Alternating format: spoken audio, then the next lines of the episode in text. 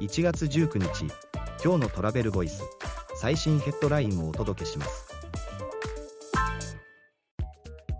日本商工会議所能登半島地震の復興へ緊急要望。観光では風評被害防止インバウンド向けに正確な情報発信など盛り込み。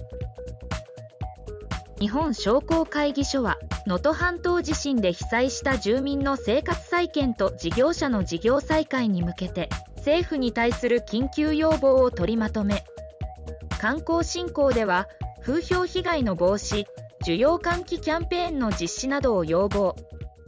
次のニュースです。観光産業の主要組織による観光立国推進協議会課題と取り組みを議論出国税の使途拡大から観光 DX まで。観光立国推進協議会が都内で第10回協議会を開催。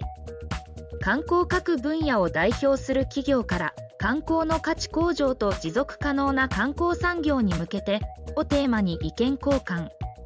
今後取りまとめた上で国土交通大臣に民間セクターの総意として提言する予定。次のニュースです。